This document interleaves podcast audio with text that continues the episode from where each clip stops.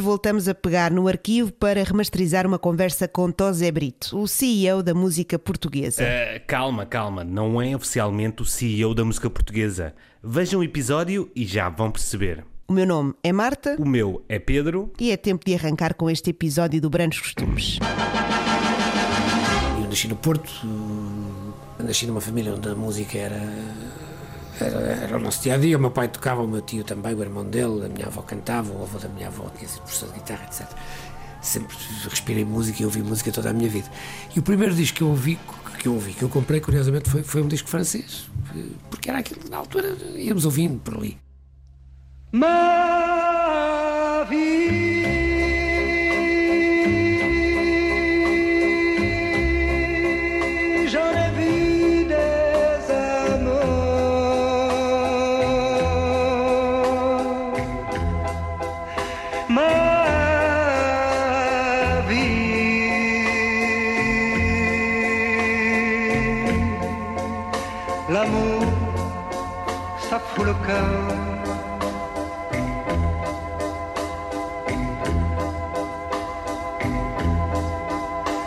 sais. On dit que ça revient.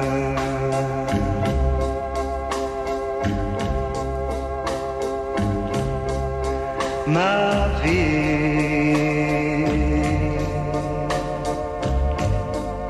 Mais c'est long le chemin.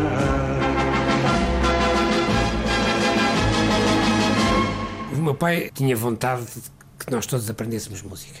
Porque gostava e, e, e, eu toco, aprendi música, o meu irmão Pedro também, a minha irmã Teresa também, só o meu irmão Nuno é que não tinha jeito e, e não quis. Porque somos quatro e três, três tocamos, cantamos. Eh, e portanto eu comecei com piano. Aos 8 anos de idade eu comecei com piano. Dos 8 aos 10 anos eu aprendi piano.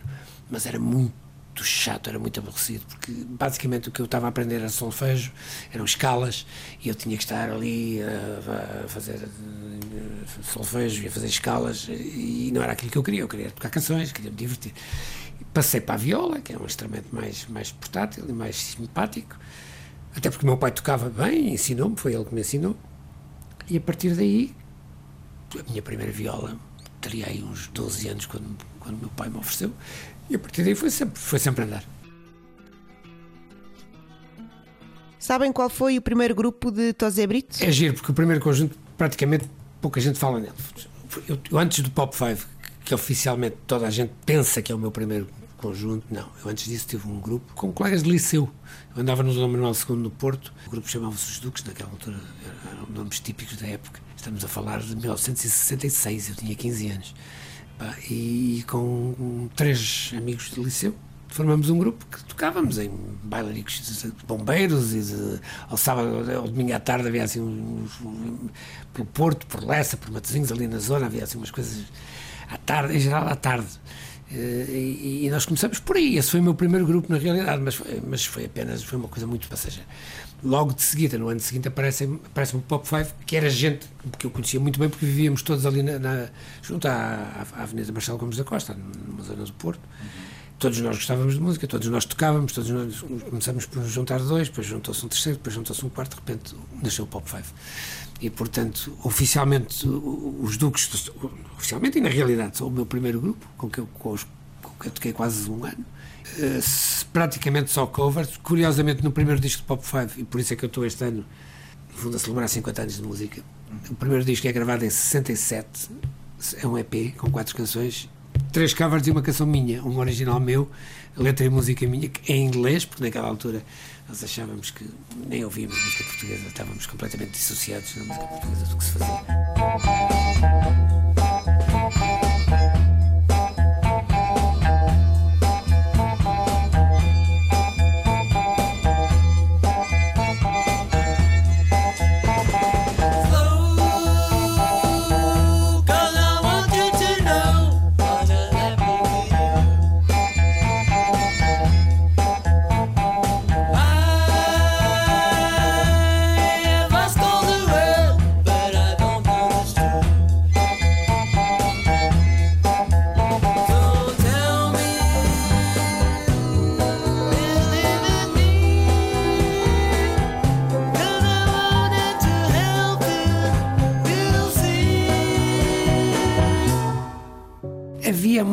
Havia uma vontade de experimentar. Eu achava, eu, foi um lado sempre que me fascinou e hoje é o lado que eu mais gosto, é aquilo que eu mais gosto de fazer e escrever.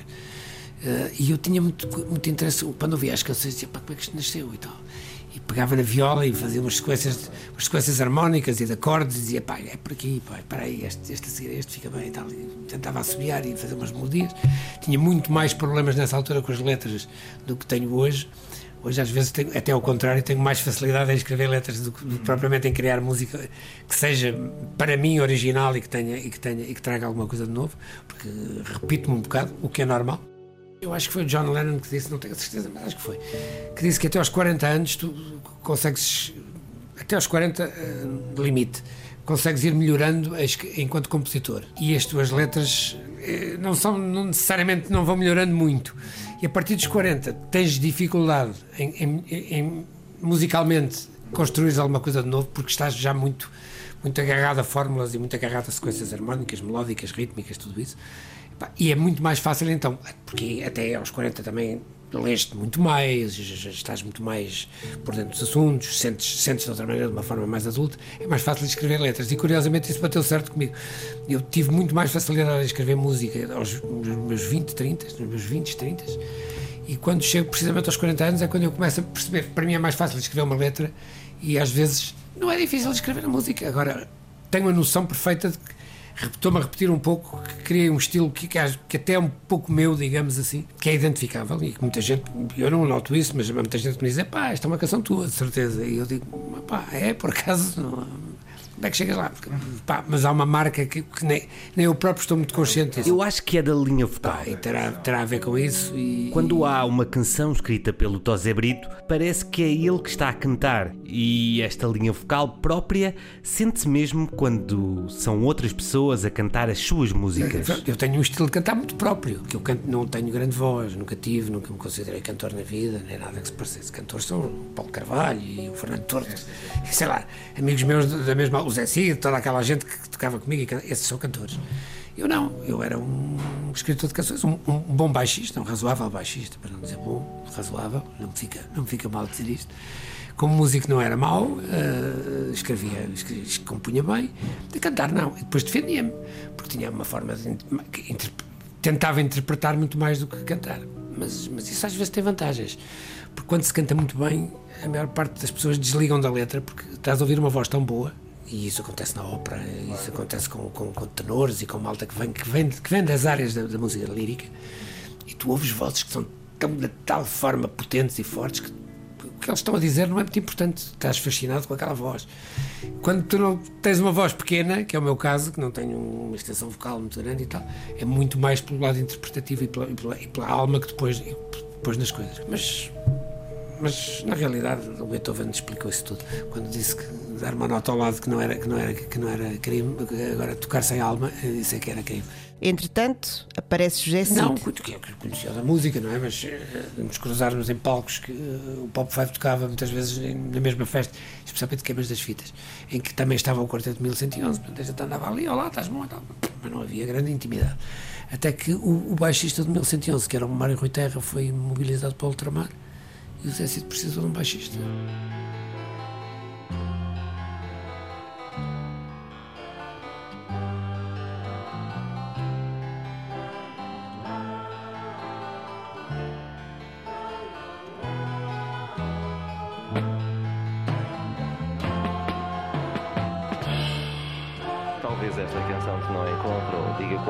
Coisa se a ouvires.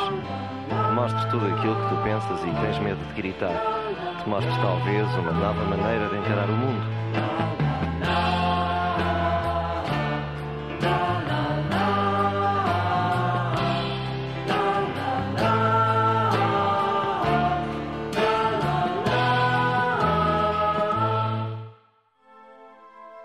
Como seria ser músico no tempo da ditadura? Epá, Ainda por cima, este era o género alternativo da altura, era, apesar de ser muito difundido. Era, era, e era, e era talvez o género que a censura prestava menos atenção, embora o 1111 seja cheio de discos proibidos pela censura. Vários, vários, são, são N. E, e a acabar no, no, primeiro álbum que nós gravamos, uh, que foi todo ele, todo ele proibido passaram das 10 canções, provaram duas e, e chegaram a 8. O álbum depois teve que ser retirado do mercado, como é óbvio, e acabou. Mas uh, ser músico não era diferente do, do que era ser músico hoje. Ou seja, a única coisa que não havia era a liberdade de poderes dizer. Tu tinhas, como tens que estar hoje, como deves estar hoje atento a tudo que te rodeia, tudo o que se passa à tua volta. E depois falas disso da forma que, que achares mais conveniente e que te der mais, mais, mais prazer fazê-lo ou, mais, ou tiveres mais interesse nisso. Acho que a, a, música será sempre um meio de chamar a atenção para fenómenos sociais, políticos e não só, afetivos, emocionais. Quando se faz uma canção de amor, não, não há duas canções de amor iguais, e há boas e mais canções de amor, mas há muitas canções de amor, olha, o Chico Buarque está cheio delas. O Tom Jobim, os brasileiros sabem fazer isso melhor que ninguém. O Jacques Barrel também fazia muito bem. E até o John Lennon e o McCartney, de quem falamos há bocado, são grandes canções, mas que não deixam de ser canções que, que, intervêm, que, que estão a transmitir qualquer coisa de novo, percebes? Uma posição nova, uma maneira de olhar para, para, as coisas de uma forma diferente. E é por essa diferença que eu tento às vezes ir também, quando, quando eu próprio estou a escrever, é não, não, não estar sempre a dizer a mesma coisa, nem rimar amor com dor. Embora o Camões o tenha feito muito bem. E chegámos à canção número 8, Se Quiseres Ouvir Cantar. Música e letra, Tosé Brito. Orquestração e direção da orquestra, Jorge Machado.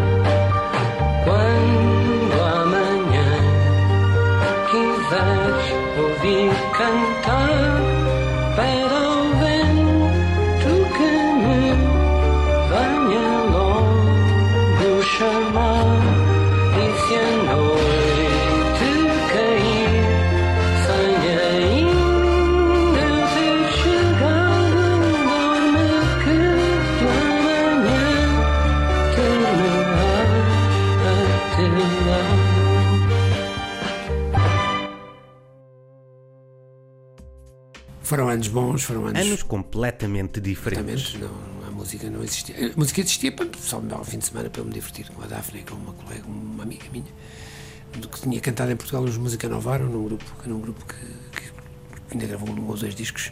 Depois foi viver para Londres, encontrei-a lá. Depois fizemos um, fizemos um duo e gravamos um, um single com o nome de Som. Som, som 2, mas som, som aqui era Som, S-O-M. Som, som 2, que era uma brincadeira com, com, com o sotaque do Norte, etc. E, e, gravamos duas canções e muito, e muito políticas, muito, muito, muito intervenientes, muito, muito atentas ao que se passava em Portugal. A música tinha uma mensagem política forte. Do lado A, uma música para um amigo com mensagem de paz e do lado B, uma música contra o racismo. Mas eu estava em Londres e estava, estava exilado e, e não podia voltar porque tinha o problema do serviço militar, como todos nós tínhamos.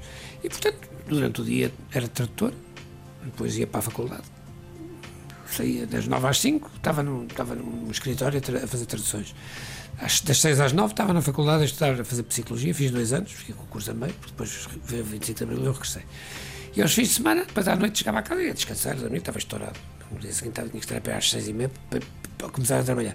E aos fins de semana lá me juntava com a Daphne, ensaiávamos um bocadinho à tarde e ao fim da tarde, de noite, lá íamos cantar para os pubs para beber uns copos de borla e para, e para, e para ganhar pá, 10 libras ou 15, uns trocos. Depois da Revolução, acaba por voltar para Portugal hum? e fazer a tropa. Mas espera aí, o Tosé Brito não era já demasiado famoso para fazer a tropa? Sim, muito já. Não, sim, claro, e as pessoas sabiam quem eu era muito bem. Aliás, já quando fui, antes de ir para, antes de, fiz a recruta antes de ir para, para, para, a Inglaterra, porque eu estava na expectativa de ir para o Alerta Star, que é o serviço onde estavam os músicos todos, e depois faziam-se espetáculos para as tropas, etc e, e, e fui proibido de ir, fui vetado, porque, porque o meu sentença tinha muitos discos proibidos pela censura e, portanto, não, não, não, não, não podia para esse serviço. E decidi que me ia embora e fui e bati com a porta. E já na altura me despedia dos, dos meus, dos meus superiores todos, desde o coronel aos majores, aos capitães. Fui dar-lhes um abraço, porque eles conheciam bem já do 1111, etc. Disse, pá, adeus. E eles diziam: não vais embora, não faças isso, porque estupidez. Pá, tu, tu ainda tens hipóteses de ficar por cá, nunca se sabe. Não, tu és maluco. Armas pesadas. A minha especialidade, a minha especialidade eram armas pesadas. Pá, não ficava cá ninguém. As baixas eram. Aquilo era na Guiné ou em Tete, em Moçambique. E as baixas eram tão grandes que até os melhores classificados dos, dos cursos, às vezes eram chamados, já no limite, quando se pensava, pronto, este já não vai, já cá está há dois anos, ainda, ainda ia. Portanto eu resolvi ir-me embora e depois voltei e fiz o serviço militar sem problema nenhum. Até, até teve graça. Apanhei o 11 de março, o 25 de novembro, apanhei umas datas curiosíssimas. O verão quente, o verão quente de 75 foi um serviço militar. Em pleno verão quente. Foi, foi, foi, foram, foi, foi, um, foi uma tropa e um serviço militar muito diferentes de ter feito guerra do ultramar, que eu não queria nem faria, porque não era contra os meus princípios e contra. Também gosta de morrer, não é? Não, não, era medo de morrer, porque eu não tinha sequer grande medo de morrer. Pá. Nunca pensei, nunca me passou pela cabeça, eu não vou, posso levar um tiro. Também podia levar um tiro aqui no meio da rua, quer dizer, isso não. Eu podia levar um tiro na recruta, tive, tive quase a levá-lo, porque pá, dei, dei, dei recrutas e dei especialidades onde só não levei um tiro por, por acaso, porque havia gajos que com a arma carregada viravam-se e diziam: Oh meu alferes! E o gajo dizia: Ai, que este gajo mata! Pá, coisas. Do, histórias do Arcos da Velha. Mas pronto, mas isto, isto, isto para te dizer que esta depressa morre aqui num, num, num, Olha, tive amigos meus, vários. Eu vivo em Cascais, que morreram na marginal, porque não havia autoestrada naquela altura. E quando eu digo vários, foram vários. Foram, me lembro assim, três ou quatro. Três, quatro. Sim, grandes amigos. Todas as noites havia acidentes. Eu nunca tirei carta por causa disso. Eu não tenho carta de condução, eu não conduzo. Os Green Windows acabam por ser uma banda de intervenção antes do 25 de Abril. Chegam quase até a meter o dedo na revolução dos cravos. No Festival da Canção de 74, eh, em março, portanto um mês antes de 25 de Abril, aliás o Paulo Carvalho ganha esse festival com o Depois do Deus e os Green Windows ficam em segundo lugar com, no dia em que o Rei fez anos. Podia ter sido a música o código da revolução. Podia ter sido essa, pá. Foi, foi outra, foi cada um, pá, pronto, escolheram o que escolheram. A senha veio o grande Oliveira Morena, essa, essa sim, mas o, a, a, a, canção para a saída dos quartéis foi o, o, o toque de que está tudo ok foi o, o Depois do Deus.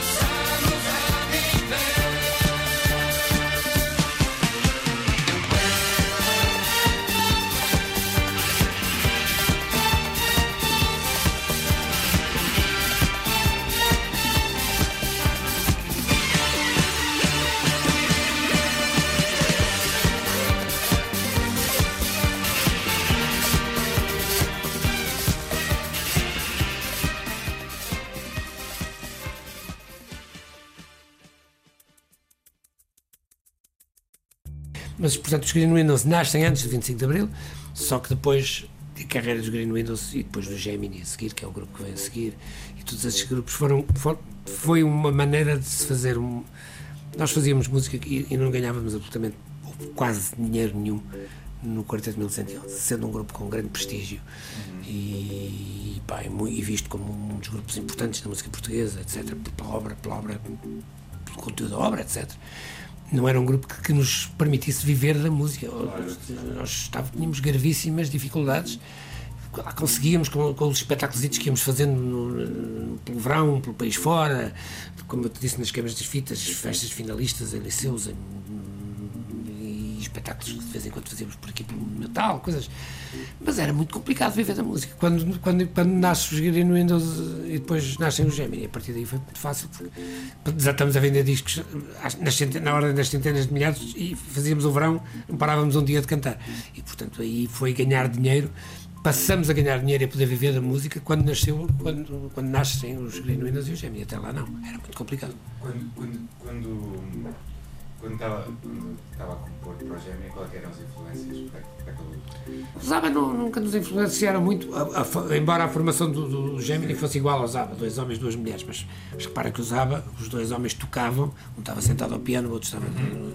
e as mulheres cantavam à frente, e nós não, nós não tocávamos nada, estávamos os quatro a cantar e a, e a dançar e a, a fazer coreografias que, que, pensávamos para, aquel, para aquelas canções. Era uma forma que funcionava e que estava a funcionar bem e nós não queríamos sair, sair daquilo. Não, fundamentalmente, é, como tu disseste, era muito mais o, muito mais o disco sound, os, os, os Saturday Night Fevers e os, os John Travoltas que estavam a aparecer nessa altura e tal, tiveram mais influência, e as Donna Summers uhum. e, toda, e toda essa música americana que, virada para o disco, para, para o disco, aliás, tu vais ouvir e, e nós a partir de determinada altura assumimos mesmo isso e as canções são disco sound, puro e, puro e duro, no Gemini. Portanto, havia muita influência. ABBA, ABBA, claro, os ABBA foram sempre uma influência, mas os ABBA era uma influência porque escreviam grandes canções. E é em Gemini que Tosé Brito começa a sentir-se um verdadeiro compositor. É quando eu começo a ter grande. É, os 20 anos é anterior, com, com o Zé Cid. É a primeira canção que eu escrevo que vende, que vende muito e que eu, com que eu ganho muito dinheiro a escrever, escrever uma canção. Deve ter sabido bem ganhar assim tanto dinheiro. Se soube, pá, já casado, já casado, já, já, já com filhos com uma filha, nessa altura, a minha filha mais velha, era a única que era. Já cá estava. Claro que sim. Eu precisava de ganhar dinheiro, eu não podia continuar a viver como dos trocos que. porque eram trocos que nós ganhávamos no quarteto. Portanto, soube muito bem. Depois o Gemini, pá, a partir dali sim, eu venho pensando em ti, depois começo a escrever coisas para outras pessoas, como ao recordar é viver para o Vitor Espadinha, e depois, sei lá, depois o Olá então como vais para o Paulo Carvalho um bocadinho mais tarde, e depois o Bem Bom e o Amanhã de Manhã para as Doces, e depois o papel principal para Adelaide Ferreira, e depois podemos ir por aí fora, porque os sucessos foram muitos.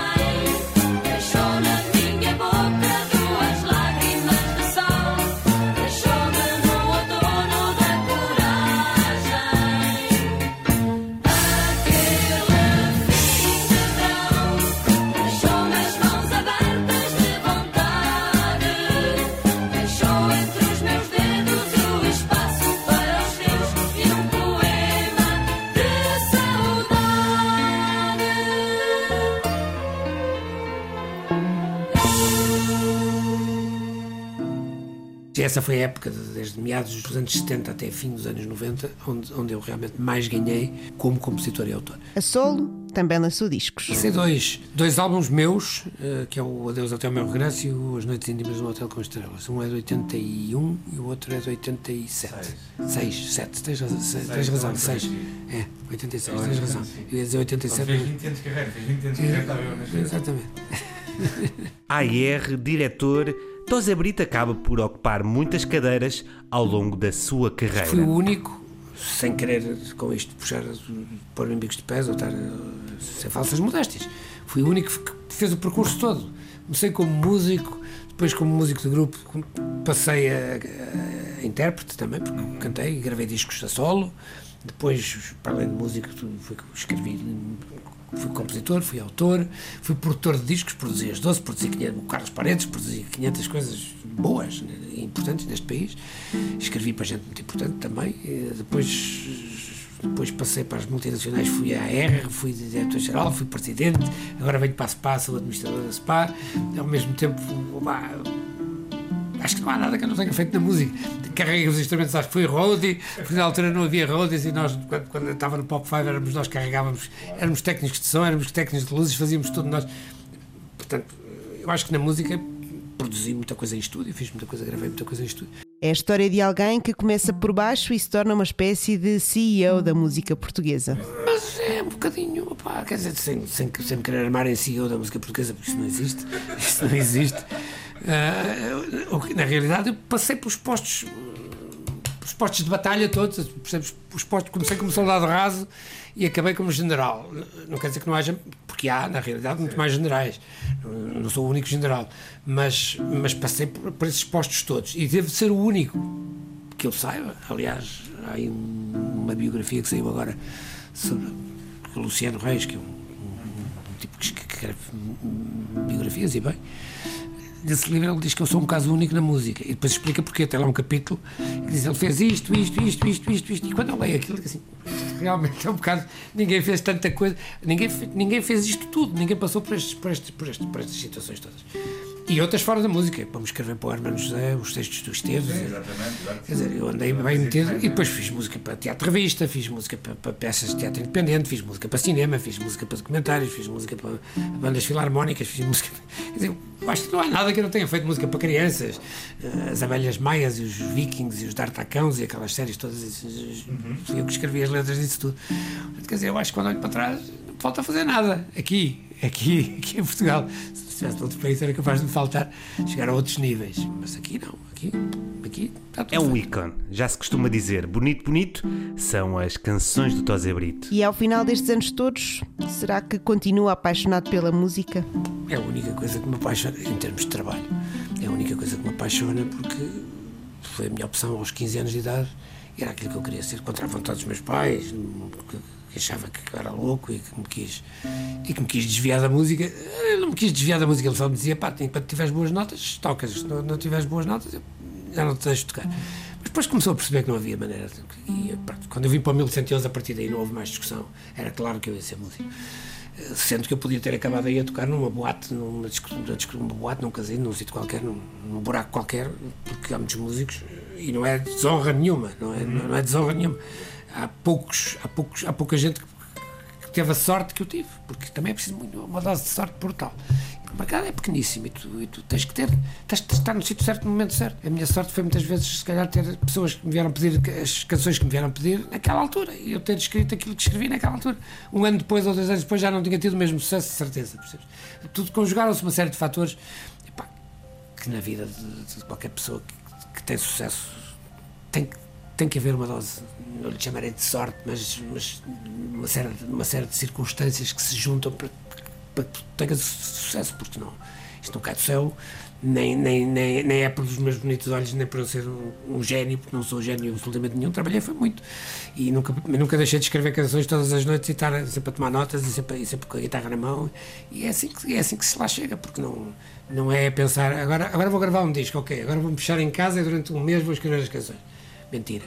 As canções estou sempre a escrever. Eu estava sempre a escrever canções e quando chegava a altura de gravar os discos, tinha.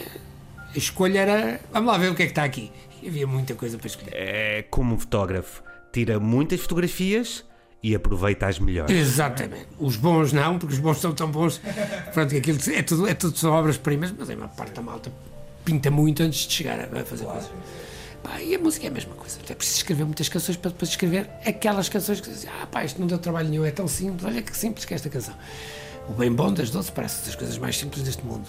E é um, é um trabalhão enorme pegar num malhão e transformar um malhão, porque é o que aquilo é, numa música disco para a Eurovisão. E aquilo, ah pá, isto é muito fácil, uma da manhã, hey, bem bom, duas da manhã, é sempre a mesma coisa. Não é bem sempre a mesma coisa. Vão lá ver bem como é que aquilo está feito e percebem que não é. E pá, e portanto, há- a base disto tudo é trabalho. É o que eu digo sempre à malta nova, às vezes, ainda hoje tenho. tinha muito contacto nas editoras com, com gente nova. Hoje tenho menos aqui na SPA, mas tenho muito. Os autores vêm aqui, autores novos passam por aqui. Eles às vezes perguntam, "Pá, como é que tu escreveste tanta coisa? Porque são mais de 500 canções que eu escrevi, muita gente. Pá, como é que tu cons- conseguiste? Consegui trabalhando. pá. Porque isto não é, vocês não pensem que isto é um gajo que está três meses sem fazer nada em casa, ou anda aí à noite a beber uns copos com os amigos, eh, nas discotecas, e depois de repente, "Epá, temos que gravar um disco, vamos lá, vamos lá escrever as canções. Aí não dá nada. Aí Citando Sam the Kid, quando o vício é propício, fazem-se profissionais. É por aí, pá. E o Picasso tem outra que é brutal, que é assim, é, quando a inspiração chega, encontramos sempre a trabalhar. Epá, e esta frase do Picasso diz tudo, quer dizer. É verdade, é. Quando a inspiração chega, um gajo tem que estar a trabalhar, porque se não estiver a trabalhar, a inspiração passou-lhe ao lado, o gajo está, o gajo está a ver um copo do, do castré e lá foi a inspiração por cana abaixo. Obrigada por terem ouvido este episódio do Brandos Costumes. Toda a informação sobre o nosso podcast pode ser obtida nas nossas redes sociais ou em brandoscostumes.pt. Esperemos que estejam todos seguros e não se esqueçam de ser altamente. Vais dizer não e eu fico à espera que sejas capaz. Mas se eu disser não, tu fazes de conta e voltas atrás. Amor é assim, o beijo que fica ao partir. O gesto a tirar pela porta fora ao sair. Se eu disser não, tu ficas à espera que eu volte atrás.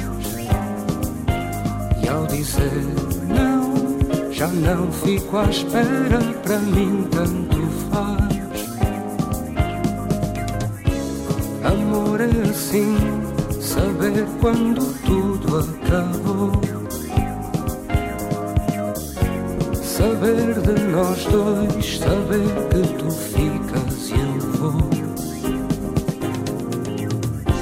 Cá vamos os dois, caminhos diferentes para andar.